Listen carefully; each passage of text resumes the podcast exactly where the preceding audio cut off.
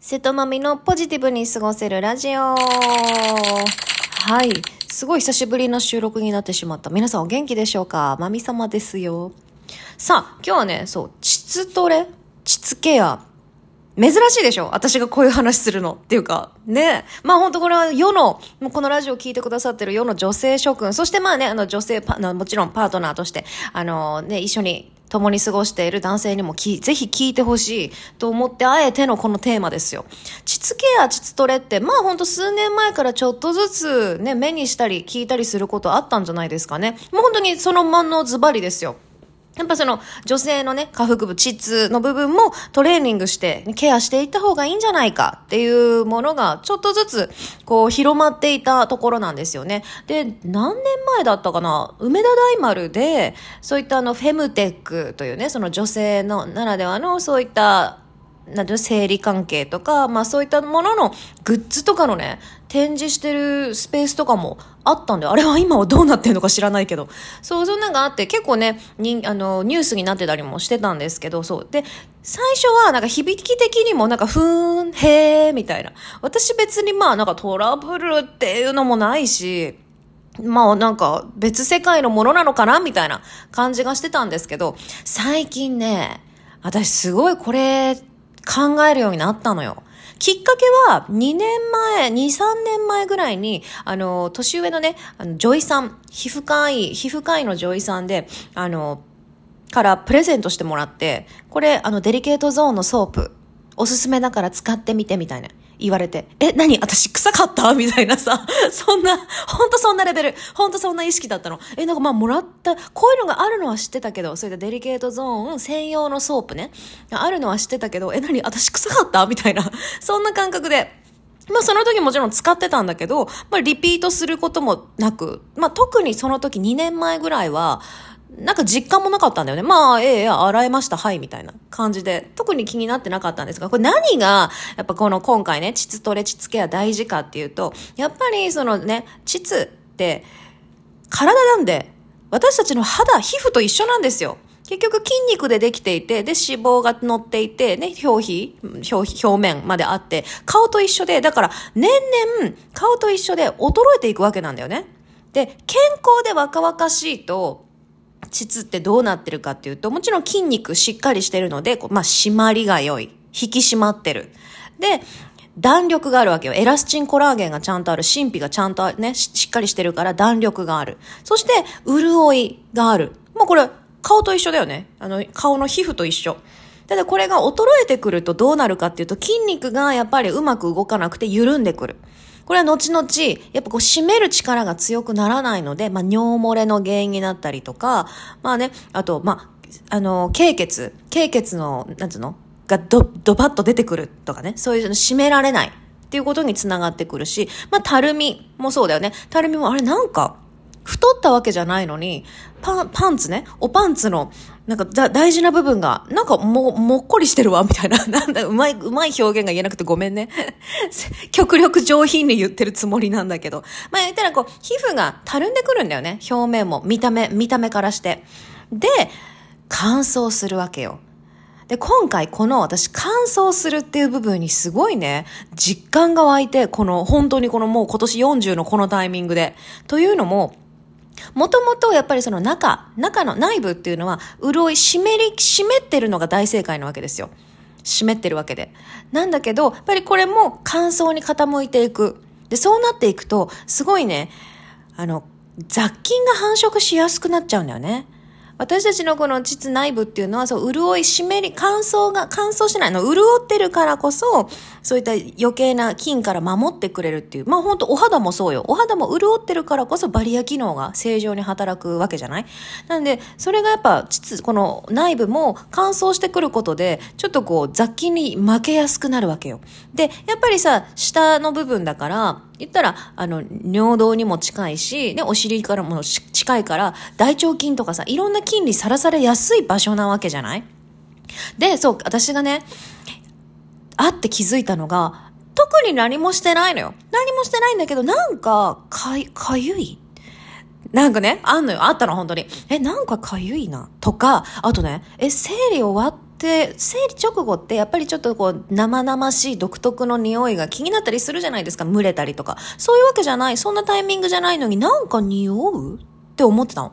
で、つどつど、まあ、ね、かかりつけの、あの、婦人科に行って、で、まあね、そんな心当たりもないですので、一応でも調べてみたところ別にせその性病的なものでもない。ただ、雑菌が、菌が、菌が繁殖しているというか、そう、数値的に、菌が繁殖してると。え？ってなって。なんで？なんで？なんで？ってなるじゃないその私なんか別にね、その辺で拾ったものをね、で触ったわけでもないし、なんで？なんで？ってなるけど、それがね、続いたんですよ。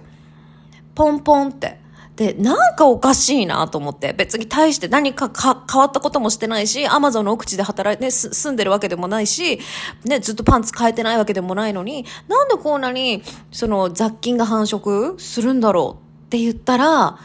だからもう、年齢が進んでいって、抵抗力が落ちた時に、やっぱりそのもう極端に乾燥してるから余計に雑菌に負けちゃってる。健康な時、まだ元気な時は、まだ自分の免疫力が勝ってるからなんとか頑張れてたんだけど、その乾いてるなりにも。なんだけど、体調が崩れてる季節の変わり目とか、ちょっと体力が落ちてる時に、負けちゃってると。ええーってなって、そんななんの？ってなって、潤い大事って思ったのね。でもだから今までも、今までそれが気にならなかったということは、今まで自分の、まあ、体力もあったし、その内部も潤いがあったから、保湿っていうのね、潤いがあったから、全然菌に負けてなかったのが、このね、今年40になるこのぐらいのタイミングで、なんか体力が落ちたり、免疫力が落ちるタイミング、プラス、乾いていると。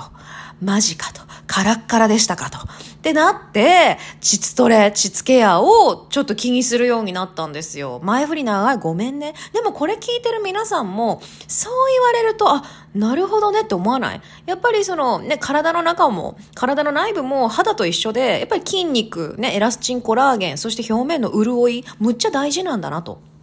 っていうのをやっぱ知ってほしいなと思ったんですよ。で、これ意外と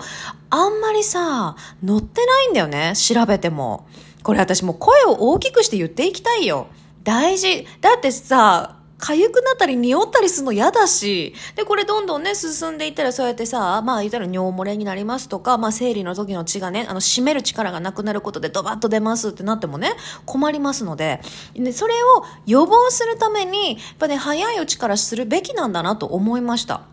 で、特にまあ出産とかを経験される方っていうのは、あの、特に、まあそうで緩みやすい緩むきっかけがあるので、まあそういうのもね、あの、特に何歳からってわけではなく、これを聞いた途端に皆さんちょっと意識してほしいなと思った次第なんですよ。で、そこで、まあ私が普段使っておるものをですね、ちょっと紹介できたらなと思ってるんですが、まずは洗うもの。で、これもさっきお話ししたみたいに、仲良しの皮膚科医の先生から、プレゼントしてもらった2年前は全然響かなかったの。なぜなら、そう、2年前は私元気だったんだよ、だから。元気で、きっとおそらく潤ってたんだよね。だから何もそういうケア、デリケートゾーン専用の石鹸とか使わなくても、普通のボディーソープでも全然負けなかったんだよね。ただそれが、やっぱ普通のボディ、ボディシャンプー、ボディーソープの洗浄力が強いから、このデリケートなところ、この、まあ、膣の中は洗っちゃダメよ。あの、周りね、デリケートな部分が、ね、普通のせボディーソープだとちょっとこう染みたりするんだよね。それも思いました、最近。あ、だからのデリケートソープかと。なので、そう。私は最近ね、デリケートソープは、これね、コスメキッチンとかにも売ってますし、この前ドラッグストアにもちゃんと置いてました。ドラッグストアとかでも気軽に買えるようになってるデリケートゾーン専用のソープですね。もうこれ聞いてる皆さんももしかしたらもう使ってるわよ。何言ってるの今更って思ってる人もいるかもしれないけど、まあ聞いて。私はコスメキッチンのピュアケア、嘘。ピュビ、ピュビケアオーガニックフェミニンシフォンソープって言って泡から、泡で出てくるタイプ。のやつですね。まあ、何が入ってるかっていうと、アロエベラ、アロエベラ、水、ヤシオイル、祭りか、なんとかエキス、ホホバオイル、なんとかオイル、まあ、植物性の、植物由来の、あの、オイルエキスが結構入ってるのかな。で香りは、ジャスミンネロリ。どうでしょう？私のデリケートな部分からジャスミンとネロリの香りがするって誰にも嗅がせられないけど。そうそうあの誰にもねこうやってねどう？って言って言えないけど。そうこの泡で出てくるタイプのデリケートゾーン専用の、まあ、優しく洗えるソープっていうのを使ってます。でその後にあのまあオイルケアはあの中ね膣ケアっていうの？その内部をオイルで上級者は内部をオイルでちょっと湿め、湿らせるじゃないですけども、してあげるっていうのも、まあ、頭の中に入れといてください。これまたね、これはこれで、また別のタイミングでお話ししたいなと思ってます。ただ、まあ、洗う、まず洗う、フェミニンソープみたいな、デリケート専用ソープで洗って、で、その後お風呂上がりには同じピュビケアっていうね、まあ、これもコスメキッチンで買ってるんですけど、の organic feminine massage milk っていう、まあ、デリケートゾーンに使える刺激の少ない、まあ、ミルクタイ、ミルク、乳液なんですよね。だからまあ、まあ周りもちゃんとケアしてあげる。こうしてあげることで、まあ、黒ずみとか、ね、まあ、たるみとかね、そういうケアもできるし、まあ、その周りがきちんと乾燥してないので、で何回も言いますが、中を洗ったり、中をあのクリームね、入れたりしなくていいからね。まずは。まずは初級、初あの初級編は、デリケートソープで外側と、まあね、あの、なんていうんですか、な、中、内部まで洗わなくていい。あの、ひだひだの部分ぐらいまで。で、あの、乳液もそうです。中、中までね、そんなグリグリ塗らなくて大丈夫です。まずこれ初級。ただ上級になってくると内部、内部を、まあ、植物オイルみたいな優しいオイルでマッサージするっていうこの膣マッサージというのが、またこれね、別のタイミングでお話ししたいと思いますが、ぜひ、あの、やっていただけると、最、最初にお話しした、まあ、その衰えによる、まあ、乾燥とかたるみとか緩むとか、そういうのが、まあ、防げていくのかなと。